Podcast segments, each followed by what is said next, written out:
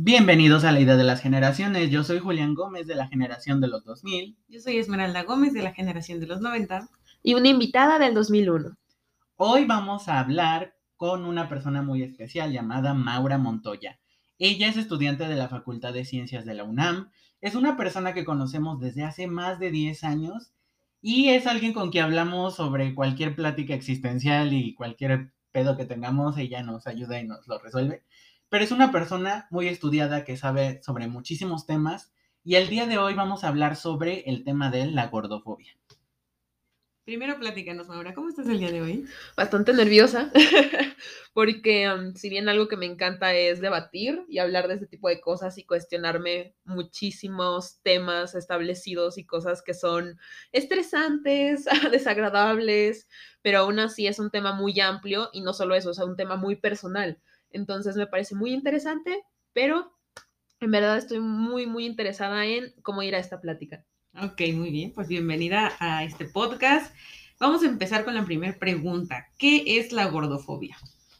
Muy bien, primero que nada quiero establecer el hecho de que si bien soy una persona estudiada, eh, si bien leo y me gusta investigar de estos temas, no soy una experta, no soy psicóloga, no soy nutrióloga, no soy una persona que esté dentro de estos, de estos campos, sin embargo, sí, lo, sí tengo conocimiento debido a mi experiencia empírica. Entonces, la gordofobia, desde esta perspectiva que yo puedo compartir, es un, el término activista para lo que es este sesgo, estigma y discriminación negativa principalmente al tamaño del cuerpo de las personas, ¿ok?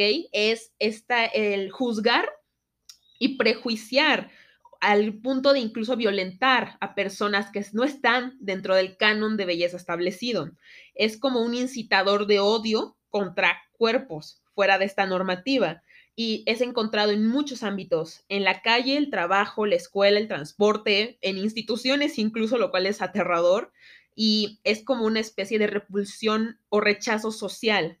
Y, queremos, y quiero dejar claro que la gordofobia es muy diferente a dar datos científicos comprobados relacionados al peso, al sobrepeso y la obesidad, a sentenciar socialmente a una persona, que es a lo que aquí más o menos entendemos. Claro que sí, es más como discriminar a las personas por su peso y pues sí, hacerlas sentir mal con comentarios súper groseros hacia su persona y hacia su físico la segunda pregunta que le queremos hacer a Mau es, ¿por qué consideras que se les felicita o se les aplaude a las personas cuando adelgazan? Considero que socialmente hay una brutal exigencia, a la, una brutal exigencia de estética y de obsesión por la belleza corporal, porque en parte es como un privilegio que te abre puertas. Entonces, la, la es la normativa pero lo malo de que la delgadez sea normativa es que genera un rechazo a la gordura y es un miedo a engordar o dejar de tener este cuerpo supuestamente perfecto. Entonces, al estar más cerca de este supuesto canon establecido, que es saludable o que es lo que esperamos ver, están entrando las personas en, esas expectativas que la sociedad le impone. Entonces, es como, ah, felicidades, ahora estás dentro de las expectativas que tenemos sobre tu cuerpo. Exactamente. ¿Alguna vez les han hecho mención, eh, así como comentarios de que, ay, te ves muy bien, acabas de adelgazar o así? ¿Qué les han dicho? Mm, pues como tal sí me han dicho como de, ay, este, ya adelgazaste, se ve que le estás echando ganas al ejercicio, al dejar de comer y es como de, pues no por dejar de comer uno adelgaza, eso te puede crear otro problema alimenticio y de todos modos no significa que uno va a adelgazar luego, luego cuando uno deje de comer. A ti, Mau. En lo personal, sí, es un comentario que luego, como he tenido variaciones de peso a lo largo de mi vida, que ha sido por muchas situaciones, tanto por económicas o de salud, o en parte por el cambio de estilo de vida. Y sí recibo estos comentarios como de, bueno, como que ya no te quedan tanto esos pantalones o ya no te ves igual. y es como una sensación de, sí, pero ¿por qué me dices eso en lugar de decirme, hola, ¿cómo estás? Se fijan más en el físico. Sí, totalmente de acuerdo. A mí también así últimamente me han dicho que, me veo bien porque ya no se me ve tanto cachete, aunque sí se me ve cachete. Eh, igual me felicitan porque adelgacé y como dices, o sea, te dicen, te ves mejor, ¿no? Entonces, que antes te veías peor solo porque tenías unos kilos de más. Sí, y algo muy importante de esto es que inclusive pasa con personas famosísimas que son queridas por todo el mundo.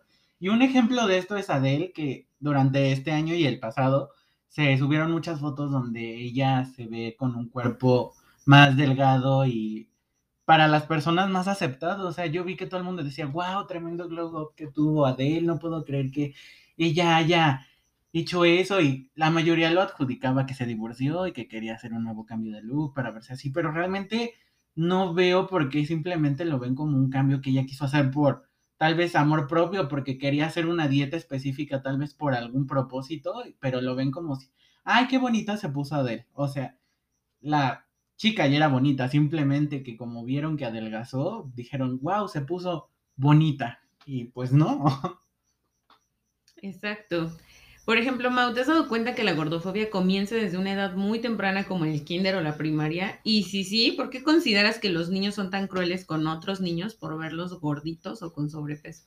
Ok, sí, sí me he dado cuenta porque fue mi experiencia, no solo la mía, sino la de muchos amigos o conocidos, que es muy dura esta sensación de que incluso desde tus primeros recuerdos eres juzgado, eres rechazado, es esta sensación de exclusión, esta sensación de que no encajas, esta sensación de que eres diferente y de que por eso mereces que te traten mal o la gente te hace entender eso. Es muy duro, no solamente lo he vivido yo.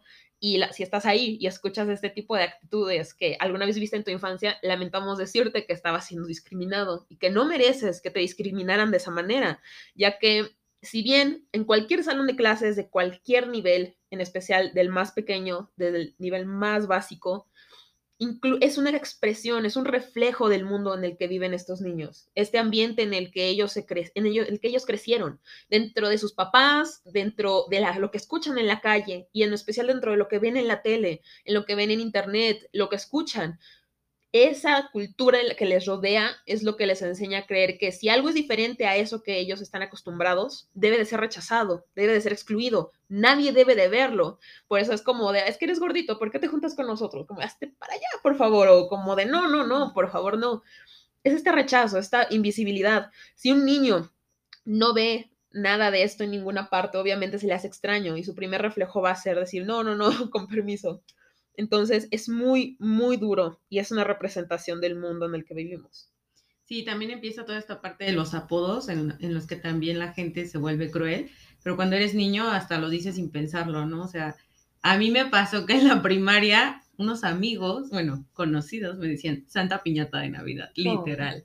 Porque una vez fui con unas bolitas en el cabello, así de colores, entonces todos eran así como de, eh, te gorda y bla, bla, bla. O había otras chicas también gorditas a las que les cantaban la canción de Bule Bule o etc. comentarios así de discriminación, sobre todo en chicas y en la secundaria recuerdo a un amigo que también le decían Charmín porque estaba gordito. Entonces, así vivíamos todo este tipo de discriminación y comentarios hacia, hacia las personas. Sí, de hecho es algo muy curioso porque yo también lo experimenté durante mis seis años de primaria, que fue algo muy, muy marcado en mi infancia, porque literal esos seis años, pues sí viví ese tipo de exclusión por ser gordito, por verme distinto a los demás niños. Y hay algo que quiero puntualizar, es que siempre que entraba a un salón nuevo o nos cambiaban de salón, siempre veía que otro niño iba a ser gordito igual que yo para ver si a ese niño le iban a hacer igual el bullying igual que a mí. Y es algo muy culero porque literalmente solamente estás viendo si te van a excluir o no de un grupo de personas simplemente por el hecho de tener un cuerpo robusto, por tener sobrepeso, por tener obesidad. Y lo peor de todo es que este tipo de cosas son cosas que a veces uno no puede regular. Hay cosas que el tener sobrepeso, obesidad, son por otros problemas de salud aparte que literalmente no tiene nada que ver con eso, pero las personas no lo ven así y tristemente este tipo de cosas sí repercuten en un niño y más en uno que tiene 6 a 12 años y va creciendo en ese tipo de ámbitos, piensa que el ser gordito va a ser uno de los factores más que va a vivir en su experiencia y tristemente si se crece pensando con eso, pues uno crece con esa inseguridad de que si soy gordito ya nadie me va a querer o no me van a aceptar en un grupo de personas. Y es muy feo. Ok, voy a hablar sobre qué será la gordofobia. Bueno, ¿será la gordofobia una forma de reprimir una inseguridad propia? Uy, esa es una maravillosa, maravillosa, maravillosa pregunta. ¿Por qué? Si bien ya lo mencioné, hay una brutal obsesión por los cuerpos en la sociedad, en estos espacios en los que vivimos, y es, horrible, es muy pesado, y es, justo como mencionaba Julián, es un miedo constante. es este miedo en cada espacio en el que entras, miedo con las personas, miedo a esa mirada de juzgar, de ser juzgado. Entonces, considero que es un reflejo de autoexigencia. Cuando alguien tiene estos comentarios discriminatorios, es un reflejo de justamente lo que ellos se dicen. Si alguien te dice un comentario horrible, ¿de dónde crees que lo sacó? Probablemente es un comentario que muy fácilmente pueden redirigirse a ellos mismos, pero que es algo que quieres expulsar, que quieres demostrar, que te proyectas en otra persona, especialmente en personas diferentes a ti, porque crees que ellos no tienen poder.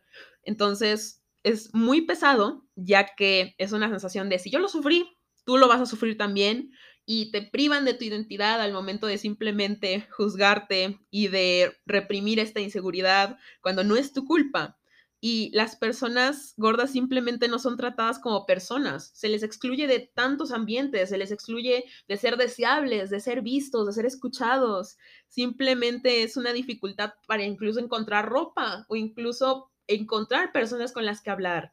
Entonces, si ese tipo de dificultades es lo que más le asusta a una persona, como alguien que te empieza a violentar de esa manera no, no estará proyectándose, no estará diciendo eso. Entonces es como una manera un poquito más humana, pero al mismo tiempo como que muy vulnerable de ver a estas personas que hacen este tipo de comentarios. Así es. Maura, ¿has vivido alguna experiencia de gordofobias que te hayan hecho sentir discriminada por tu peso? ¿Cuál ha sido la que más te dolió o la más reciente? Mm. Bueno, de situaciones, por ejemplo, la más marcada es, es, la más vieja que yo recuerdo. Lo más, más viejo que yo recuerdo es, ser una niña en el kinder es simplemente usar una sudadera de Winnie Pooh, que me encantaba esa sudadera, y que simplemente yo no podía entrar al baño. O sea, me, me prohibían la entrada al baño porque como yo no tenía el cuerpo de una niña bonita, era porque era, yo era un niño, pero obviamente yo no podía entrar al baño de niños. Y no, incluso no necesariamente porque no fuera un niño, sino porque los niños también era como de no, o sea, no, no dejamos entrar a niñas gorditas aquí, por favor.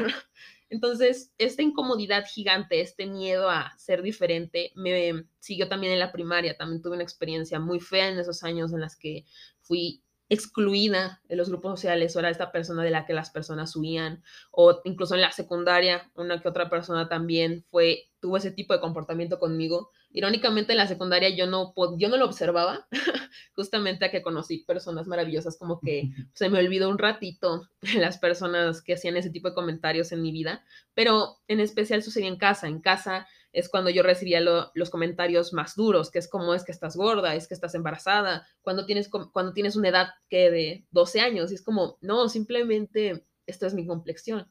No sé por qué se me tiene que acusar de algo por simplemente ser yo. Y sinceramente lo más reciente es la cotidianidad, porque creemos que la gordofobia es simplemente el andar por la calle y que alguien te grite gordo y si bien es creer que gordo es un insulto, también es el no poder comer, el no poder comer frente a personas, el sentir miedo, el sentir vergüenza por comer en público. Yo en este lugar, en esta casa, yo tardé, ¿qué? Cuatro años, cuatro o tres años, en, no huir a la hora de la comida para poder comer con otras personas y no me diera miedo el estar comiendo o que alguien me viera comer. No solo eso, sino la situación del ejercicio. Cada vez que yo quería hacer ejercicio no puedo evitar superar esta barrera que es el querer hacer ejercicio y ejercicio y ejercicio de forma que me desgasto, porque hay una parte de mí que dice es que yo quiero hacerlo para adelgazar, yo quiero, yo no quiero ser así. O también está el detalle de siempre mirar a mi estómago o siempre mirar mi parte del abdomen cada vez que me veo al espejo o simplemente tratar de ver un ángulo diferente en la cámara para que no se vea lo redondo de mi rostro, porque mi rostro siempre ha sido redondo y no puedo evitar decir, no, pues no tengo forma de que mi rostro no sea redondo, y es duro, que incluso la gente cuando te corta el cabello es como, no te recomiendo ese corte porque tienes una cara como que gorda. Mejor es como... extensiones o aláciatelo para que se te vea más afilada la cara, ¿no? Porque eso es lo que todo el mundo quiere ver. ¿Tú qué experiencia es la más dolorosa que hayas tenido? Uy. Uy. Varias, pero la, bueno, la que más creo que me marcó era cuando yo iba a natación en la primaria y los demás niños, cuando yo me cambiaba, se me quedaban viendo porque veían que yo tenía un cuerpo muy gordito. Entonces, como que lo veían raro porque la mayoría de los niños que estaban ahí eran delgados. Casi no había niños gorditos y si iban, iban en otro horario. Entonces, cuando a mí me tocaba ir, era como que me da pena porque todos los niños me ven.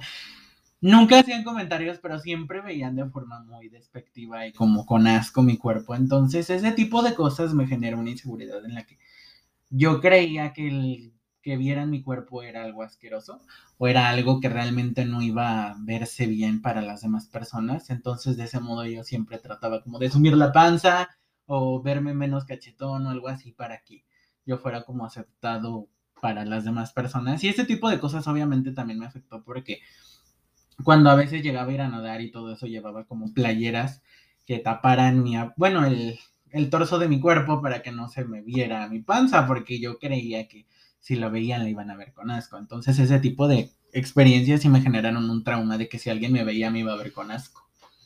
Wow, qué fuerte, no, sí está, sí han vivido cosas bien feas, igual que yo.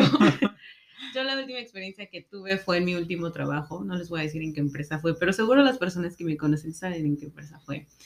Y realmente yo ya empezaba a aceptar mi cuerpo este año, o sea, ya era como de, bueno, así soy gordita y no me interesa ni meterme a hacer ejercicio para verme muy delgada, ni ponerme a hacer dieta, porque a mí la neta las dietas me cuestan muchísimo trabajo. Dejar de comer pan, dejar de tomar refresco es todo un reto. Pero yo he empezado a aceptar mi cuerpo, incluso me compré ropa pues un poco más holgada porque yo así me sentía cómoda y así me iba a trabajar.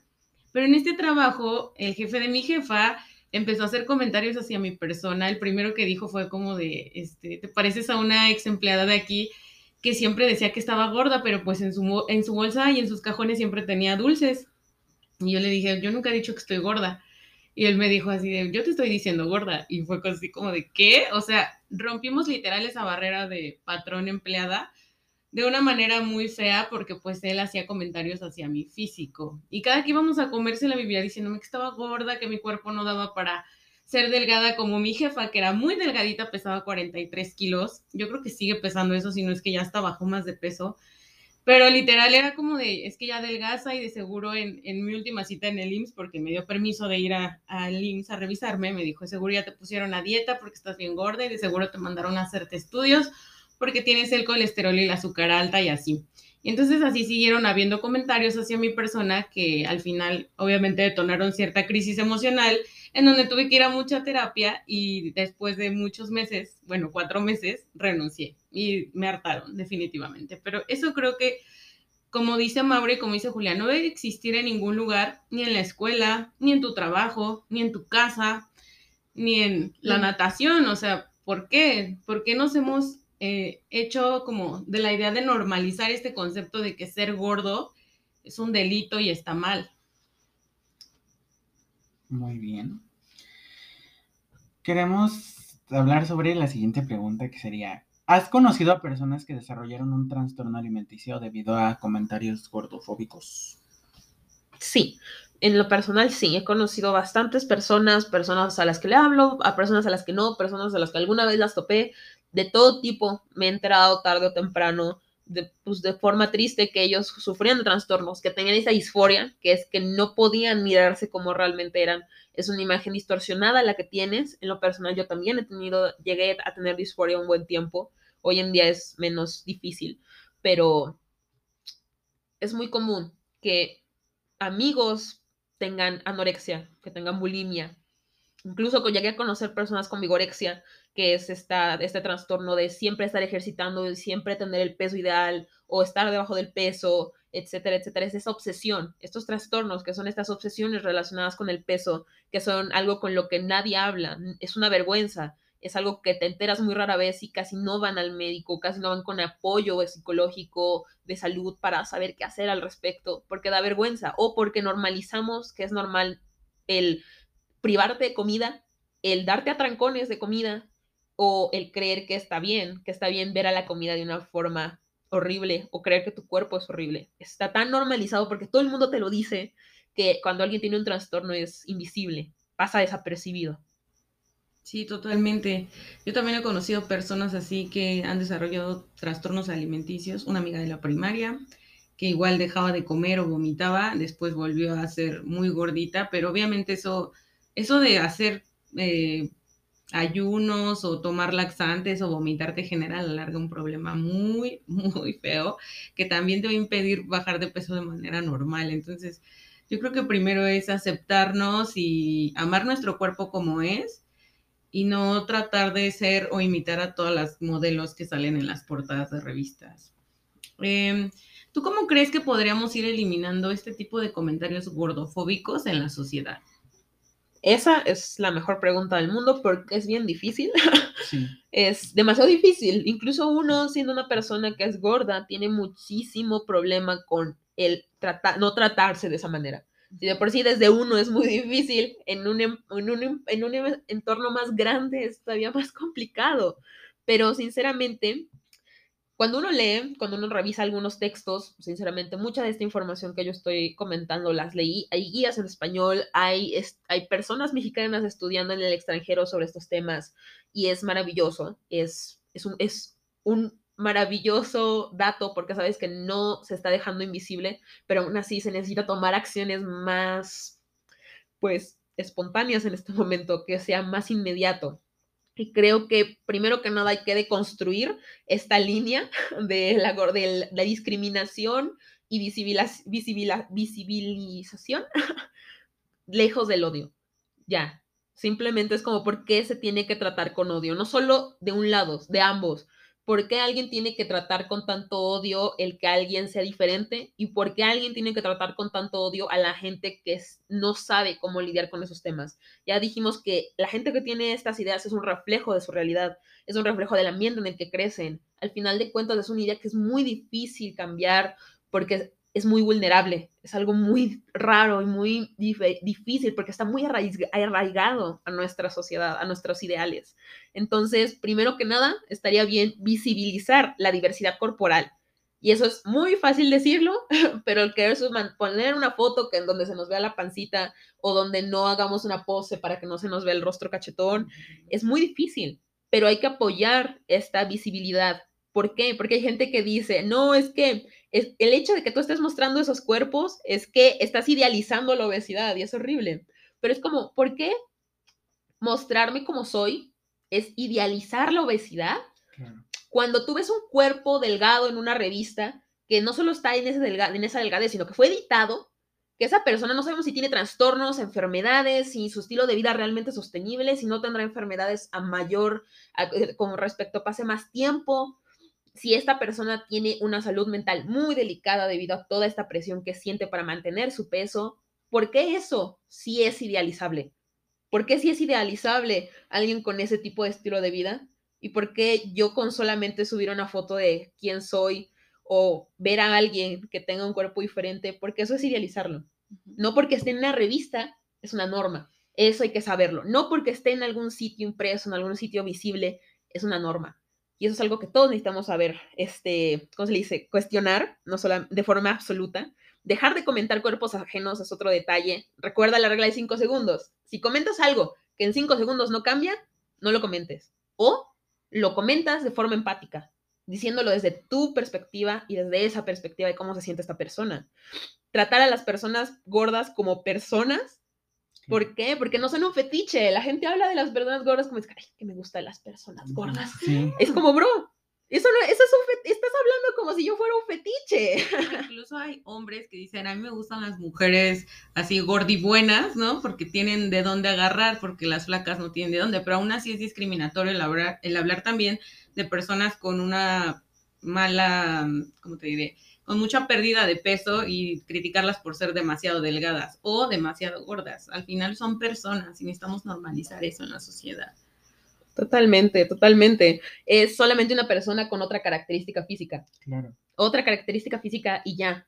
Y si esa persona tiene problemas de salud, debe interesarte algo distinto, como hablar de salud integral, el de alimentación en un sentido amplio. No es normal ir al doctor y que el doctor te diga baja de peso y que tengas que ir al doctor otras tres veces porque no te quieren dar consulta, porque es como, es que tu problema es que estás gorda.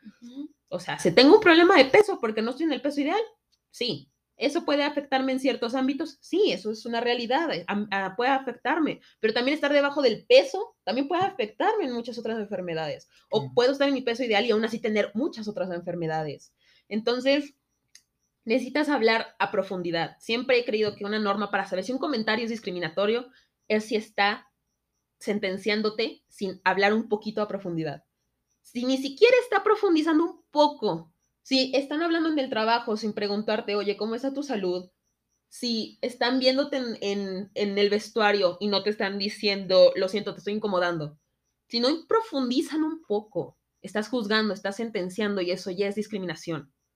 Y quiero que sepas que si tú eres una persona gorda y haces eso, todo el mundo puede tener estas tendencias, pero por eso necesitamos alejarlo de la línea del odio, saber que todo el mundo se puede reivindicar, que todo el mundo puede cuestionarlo y que no solo eso, sino que puedes escucharlo. Hacer body neutrality, que es el aceptación y el verlo como es, verlo como el cuerpo, verlo como este sistema, esta forma de vivir, este contenedor que te permite vivir experiencias y comer tu comida favorita.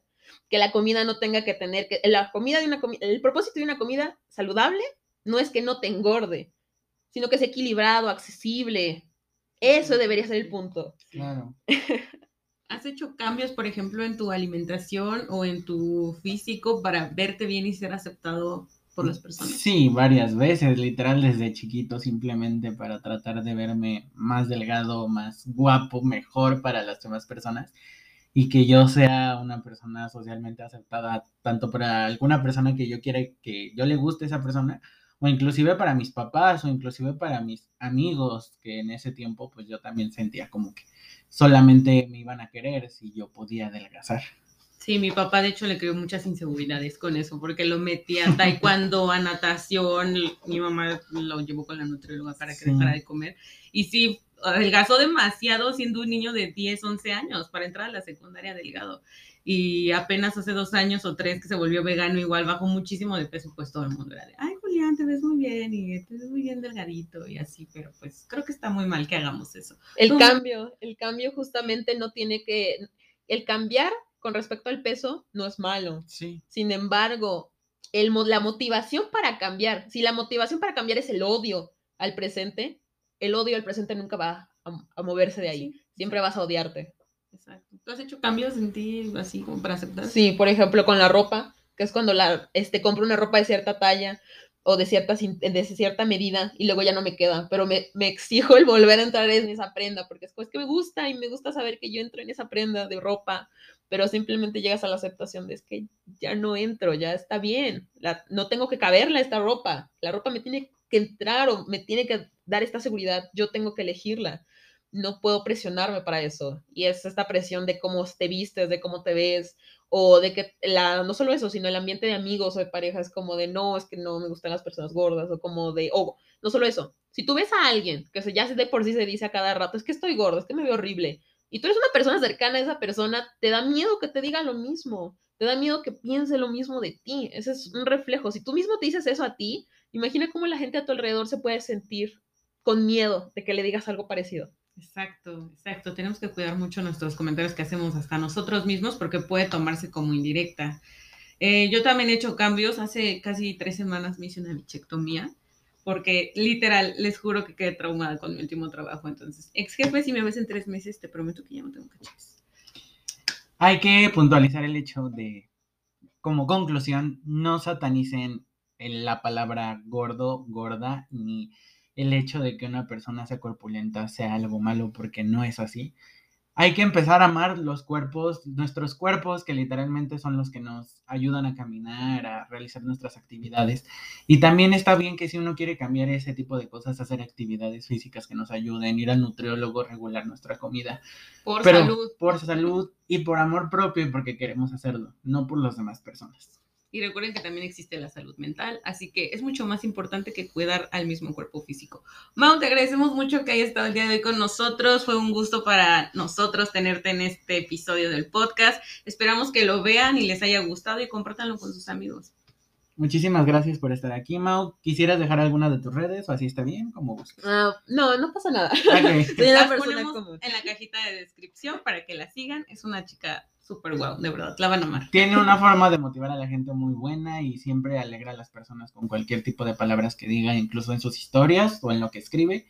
Y muchísimas gracias por estar aquí, Mau. Muchísimas gracias por hablar de este tipo de temas, por informarte y por ayudarnos a informar a las demás personas y hablar sobre este tipo de temas. Gracias por informarme a mí, de, de pedirme venir a este podcast. Lo agradezco muchísimo. Que tengan bonita noche todos.